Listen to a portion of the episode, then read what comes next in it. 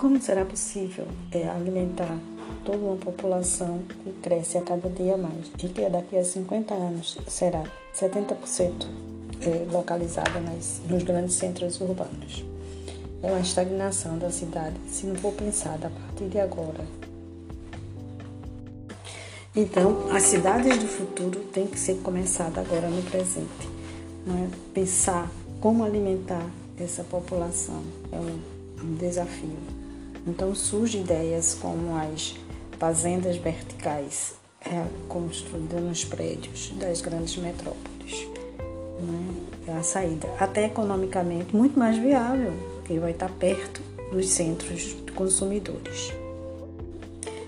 Utilização utilização da água, né, como ocorre nos, nas áreas semiáridas de alguns países, inclusive aqui do Nordeste brasileiro, é uma saída também para grande, nesse, grande demanda de água que surgirá para essas fazendas.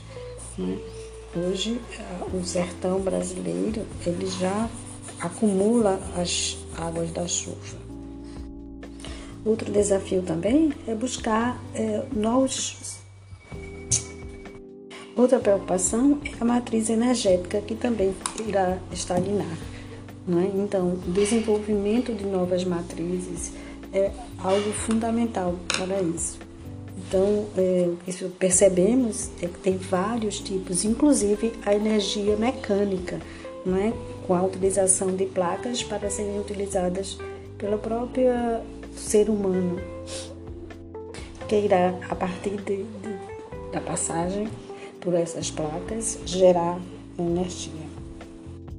Como também estão se pensando né, já em pavimentar as grandes cidades com placas, microplacas, na realidade, né, que irá, através do fluxo dos carros, também gerar energia.